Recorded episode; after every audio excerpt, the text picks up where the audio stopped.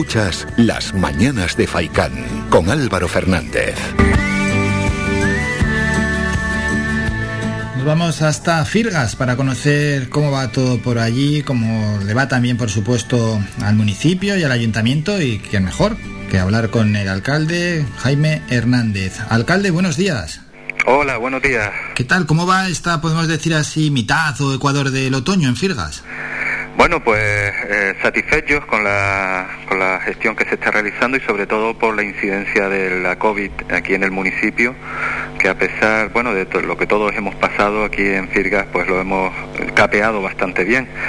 Si a eso unimos, pues que los proyectos en el municipio van saliendo según los planes previstos y la semana pasada aprobamos en pleno la liquidación de la deuda municipal saneando las cuentas, pues yo creo que tenemos motivos para estar esperanzados con respecto al futuro. Hmm, vamos a hablar de ese asunto, de la liquidación de la deuda para sanear las cuentas municipales. ¿Cómo se ha hecho? Bueno, pues se ha hecho haciendo una gestión responsable, eh, austera, eficaz, recuperando inversiones perdidas. Por ejemplo, yo ponía el ejemplo eh, que en el año 2019, cuando nos incorporamos al mandato de los vecinos en el gobierno municipal, pues una de las primeras cuestiones que hicimos fue recuperar más de un millón de euros que había perdido este ayuntamiento por no presentar la cuenta general y eso creo que fue un éxito importante del grupo de gobierno o también conseguir otros ingresos del Sareb, por ejemplo, que tampoco se habían liquidado con esta administración y ha sido parte de ese trabajo silencioso y callado que se ha hecho y, y haciendo una gestión responsable. Eso nos ha permitido, como ahora a todos los alcaldes, a todos los ayuntamientos, disponer de unos remanentes que podemos, hemos podido destinar a, liquidar esta, esta deuda que nos quedaba con las entidades financieras. Sí, porque al final, ¿no? Para un equipo de gobierno verse con deuda y si la deuda es muy grande, es como que te atan las manos. Evidentemente nos lastra, estábamos con el plan de ajuste que limita muchísimo la capacidad de gestión de la administración local y sobre todo también partimos de que el dinero público tiene que estar al servicio de los ciudadanos y no de las entidades financieras y en ese propósito hemos hecho ese trabajo. Nosotros nos comprometimos a llegar a este gobierno para cambiar el rumbo errático que se venía de aquí para atrás y creo que los hechos lo demuestran. El plan de barrio, las inversiones en infraestructura, el apoyo a las entidades culturales y deportivas que hemos hecho en el municipio y ahora el saneamiento de las cuentas municipales hablan de esa gestión que, que nos comprometimos. ¿El plan de barrios cómo está funcionando? Pues muy bien, precisamente ahora estábamos haciendo un repaso y creo que en apenas dos años y con la dificultad de la pandemia, pues se ha hecho una inversión realmente importante en reasfaltados. Hoy, por ejemplo, estamos ya ejecutando la reforma de todos los parques, prácticamente todos los parques infantiles, el 90% de los parques infantiles del municipio, que los estamos renovando. Hace unas semanas eh, anunciábamos la puesta en marcha de la obra del Estadio Bienvenido Angulo de Casablanca, la rehabilitación del estadio. Estamos reasfaltando muchísimas calles en todos los barrios del municipio. Acabamos de terminar varios alcantarillados. Estamos poniendo el despliegue de las nuevas luminarias LED por todos los barrios del municipio. O sea, creo que esa gestión habla de la apuesta de este grupo de gobierno por los barrios y por el avance de la villa. Hmm, aunque no es competencia municipal, en torno al empleo se está trabajando. Sí, de hecho ahora a final de año vamos a incorporar casi una treintena de trabajadores en diferentes categorías, fruto también de esos convenios que presentamos tanto al Gobierno de Canarias como al Cabildo de Gran Canaria.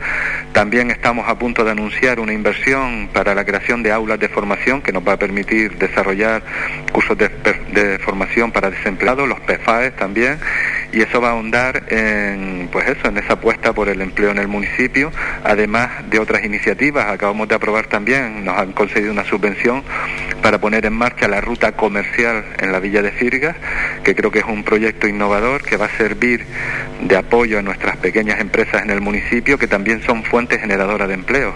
¿Cómo es la ruta comercial? ¿Qué se busca? ¿Cómo llegar a, también a la gente? Pues estamos precisamente en esa fase de desarrollo. Eh, lo que pretendemos es dinamizar la zona comercial abierta con un guía que va a ser eh, la ruta comentada y guiada a todos los que se acerquen y sumamos a las empresas que van a, ofrecer promociones en sus establecimientos a los que hagan la ruta comercial. Se trata de conjugar eh, nuestra rica tradición cultural vinculada a la cultura del agua con la zona comercial abierta y visibilizar todos estos comercios que tenemos en la zona comercial abierta a través de esta actividad turístico-cultural. Bueno, unos municipios que me imagino que fácil no lo habrán pasado ¿eh? en esto de la pandemia. No, yo creo que no ha sido fácil para nadie. Todos hemos pasado dificultades, eh, incertidumbre, pero bueno, yo creo que ahora ya por fin eh, volvemos a ver un poco la luz al final de todo esto y vivimos con la esperanza de recuperar lo que la pandemia nos ha ido quitando y hacerlo pues con responsabilidad, siendo consciente de que todavía no ha desaparecido el problema de la COVID, aunque estamos en una situación que nos permite pues eh, ser más optimistas. Hmm. Ya que estamos, ya hemos hablado también, ¿no? De que Firgas ha liquidado la deuda y ha saneado las cuentas municipales y tanto que se está comentando pues en diversos medios de comunicación, también los que tienen que ver con la economía, sobre la plusvalía municipal, al final, para un ayuntamiento como el de Firgas, ¿cuáles son las vías de financiación? ¿De dónde adquiere principalmente el dinero? Bueno, ahora mismo el tema de las plusvalías realmente es una, una pérdida para todos los ayuntamientos, en el caso de Firgas también lo es. No es, en su, no es una gran pérdida con respecto a otras fuentes de financiación, otros impuestos y tributos y otras eh, transferencias que nos hace eh, gobierno de Canarias y Cabildo también para desarrollar proyectos, pero evidentemente en los momentos de dificultad y con lo que hemos perdido de ingresos transferidos de otras eh, entidades regionales, por ejemplo con el gobierno de Canarias, cualquier limitación en este sentido pues nos perjudica gravemente. También quiero destacar que la liquidación de la deuda se ha hecho sin incrementar el esfuerzo fiscal de nuestros vecinos, o sea, no se han subido impuestos en la villa de Firgas para quitar la deuda, al contrario, hemos mantenido hasta ahora pues esa presión fiscal como estaba. Y si efectivamente se nos limitan otras fuentes de ingreso, pues evidentemente lastra la posibilidad después de hacer políticas sociales a nuestros vecinos. Hmm, para liquidar la deuda no subió la presión fiscal, pero bueno, se tuvo que hacer, me imagino, recortes, ¿no? ¿En qué se recortó? Pues mira, prácticamente nosotros hemos mantenido los mismos servicios que hasta ahora. Sinceramente no tuvimos que recortar ningún servicio. Estamos intentando, al contrario, recuperar servicios. Queremos mejorar el tema del contrato de basura que tenemos ahora mismo y limpieza diaria. Otra asignatura que pendiente que tenemos es incrementar las plazas de la policía local en el municipio. Ahora mismo son pocas las que tenemos y queremos, de hecho ya hemos tenido varias reuniones con la delegación del gobierno en ese sentido para mejorarlas. Queremos, tenemos ya la subvención para reabrir la escuela infantil, de hacer las tareas de rehabilitación y volver a abrir la escuela infantil. Y lo mismo con la residencia del Lomo Alpino, que también tenemos concedida una subvención del área de servicios sociales del Cabildo Gran Canaria de 120.000 euros para su puesta en funcionamiento. Por tanto, próximos pasos no para el municipio, aumentar el, número de policía local. ¿En qué número están estos momentos y hasta cuál sería o creen el idóneo al que hay que llegar? Bueno, a ver, eh, la ley de seguridad ciudadana establecería que deberíamos estar en torno a unos 12 policías locales en el municipio y la realidad es que ahora mismo solo tenemos uno. Uno, por la falta de previsión de los anteriores grupos de gobierno de no prever las situaciones de jubilaciones y, bueno, y transferencias que se hicieron de otros policías a otras a otros ayuntamientos y ahora estamos en el propósito de convocar esas plazas que dotarían a Firgas de, una, de un incremento superior. Hemos estado en esa discusión con la delegación del gobierno en cuanto a las plazas que se nos permiten convocar. ¿Mm? A nosotros nos hubiesen gustado que por lo menos pudiéramos convocar hasta siete plazas más, pero la delegación del gobierno en estos momentos por la aplicación de las limitaciones mm, normativas que hay no nos lo permite, así que estamos valorando que sean por lo menos cuatro plazas nuevas las que podamos ofertar. Claro, es que hay que llegar a dar esos pasos por lo menos para estar cerca de los 12 efectivos, es que estamos en uno. Hombre, va a ser difícil que lleguemos a, esa, a ese estatus mm, ideal que, que, deberíamos tener. Sí, pero al menos acercarse. Sí, sí, claro, la idea es acercarse y cada vez prestar mejores servicios a los vecinos, pero sinceramente ahora mismo no creo que haya ningún ayuntamiento que cumpla al 100% con el ratio de policía-población que le corresponde, pero yo creo que está en la mentalidad de todos los alcaldes de mejorar este tipo de servicios que prestamos a los ciudadanos, como tiene que ser. Y próximos obras, próximos pasos, por tanto, la residencia y la escuela infantil.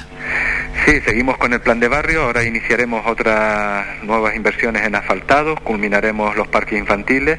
Estamos a punto también ya de sacar la licitación del nuevo auditorio de la Villa de Firga, la residencia y la escuela infantil y alguna otra cosa que bueno que prefiero anunciar cuando ya lo tengamos definitivamente cerrado, pero que está bien encaminado. Bueno, pues lo iremos conociendo y a este año 2021 que le quedan algo menos ya de dos meses, alcalde.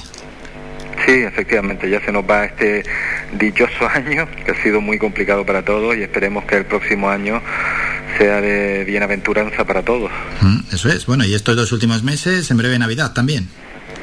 Sí, ya estamos a punto de presentar el programa de Navidad, eh, un programa bastante potente, bastante interesante, con actividades para todas las edades, muy pensado también para el público más infantil y un, creo que un programa que va a despertar ilusión y alegría después de tantas restricciones que hemos tenido, como digo siempre cumpliendo con todos los protocolos y requisitos sanitarios.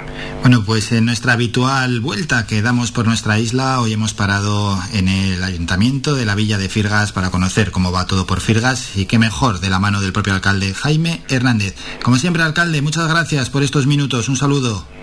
Gracias a ustedes. Están invitados a venir a la villa de Firgas cuando quieran. Somos la mejor información, música y entretenimiento. Las mañanas de Faikán.